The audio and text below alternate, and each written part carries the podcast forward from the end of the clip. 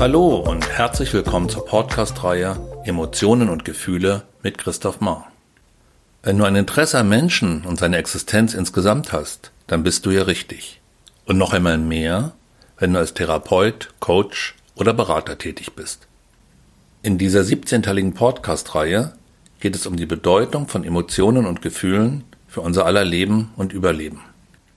In diesem elften Teil geht es um die Emotion Eifersucht, welche aus Sicht der Evolution die Funktion hat, den maximalen Fortpflanzungserfolg zu sichern. Die Emotion Eifersucht entsteht, wenn der Anspruch eines Menschen auf die Liebe und Zuneigung der geliebten Person durch dessen Zuwendung an Dritte bedroht erscheint. Ein Umstand, der ganz real gegeben sein kann oder sich lediglich in der Vorstellung des Eifersüchtigen abspielt. Eifersucht ist zumeist eine sehr komplexe Reaktion, welche sich aus verschiedenen Emotionen zusammensetzt, wie Angst, Trauer und Ärger, Zorn, Wut. Die Liebe und Zuneigung, die das Objekt des Anspruchs auf Liebe einem anderen und nicht einem selbst entgegenbringt, löst diesen Emotionscocktail aus. Im Falle von krankhafter Eifersucht führt dies zu Überwachungen, Kontakteinschränkungen und Abwertungen des anderen und kann in Extremfällen zu drastischen und gewalttätigen Handlungen bis hin zum Mord führen.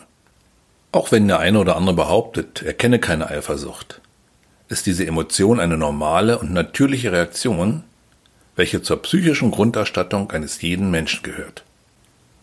Sie lässt sich bei Kindern ab dem sechsten Lebensmonat beobachten, zumeist dann, wenn den Geschwistern mehr Aufmerksamkeit und Zuneigung entgegengebracht wird als ihnen selbst. Eifersucht hat eine genetische Vorprogrammierung, ist somit eine Reaktion, die in allen Kulturen zu beobachten ist.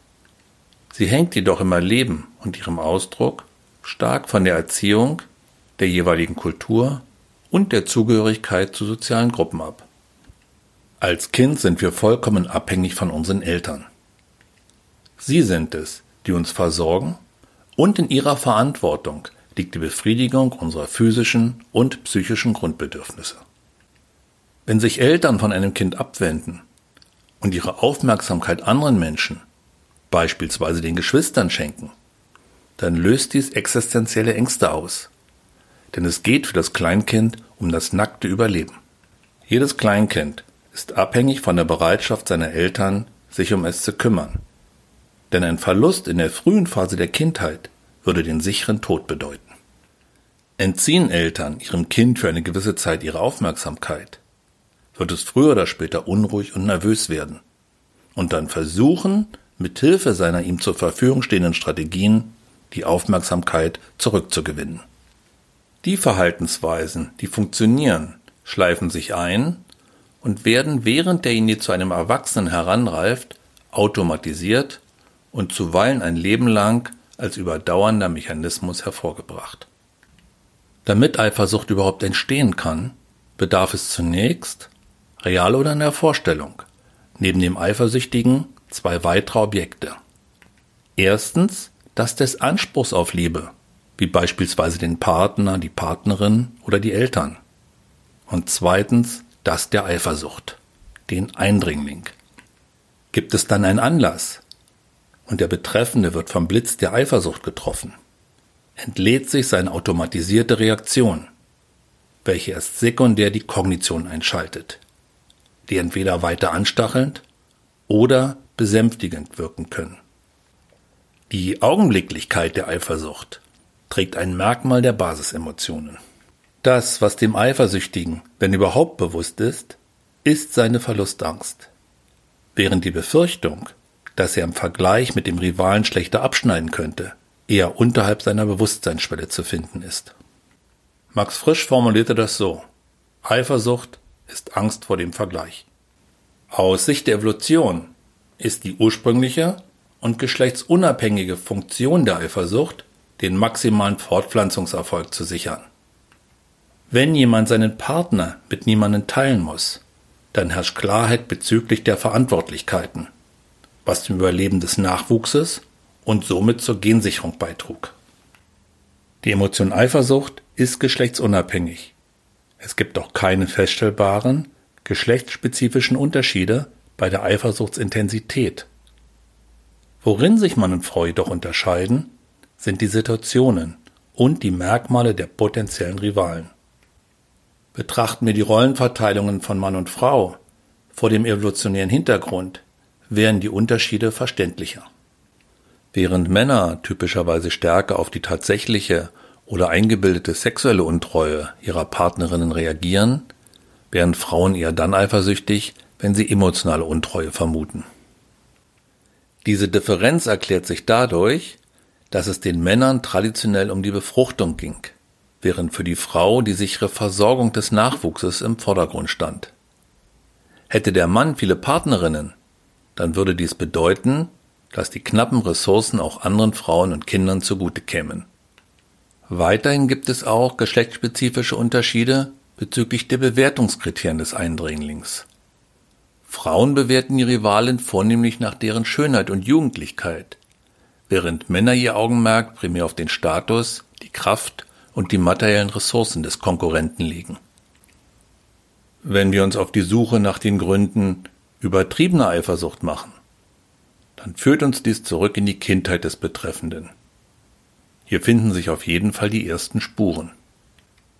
Wenn Menschen dazu neigen, unverhältnismäßig und übertrieben eifersüchtig zu reagieren, dann hat dies zumeist nichts mit dem Verhalten der anderen Person zu tun, sondern ausschließlich mit dem des Eifersüchtigen. Der andere liefert ihm lediglich den Auslöser für die unangenehmen und übermächtigen Gefühle, aber er ist nicht der Verursacher. Ein häufiges Grundproblem von Menschen, die übertrieben oder krankhaft eifersüchtig sind, ist ein Selbstwertdefizit. Eifersucht entsteht zumeist dann in einem Übermaß, wenn sich der Betreffende minderwertig fühlt. Balzac sagte, eifersüchtig sein heißt, nicht an seiner Frau, sondern an sich selbst zweifeln. Die Dosis macht das Gift. Ein wenig Eifersucht ist völlig in Ordnung. Eine Erfahrung, die viele Menschen bestätigen können. In verträglicher Form signalisiert Eifersucht Interesse. Mein Objekt der Liebe bedeutet mir etwas und ist mir wichtig.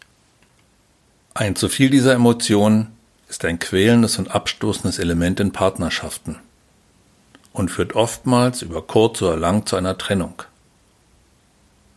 Wer will schon das Gefühl haben, ständig unter Beobachtung zu stehen und kontrolliert zu werden, ständig auf der Hut sein zu müssen, um dem anderen keinen Anlass für seine obskuren Interpretationen und Fantasieexzesse zu liefern, ist ein auf Dauer quälendes und zersetzendes Element in einer Partnerschaft.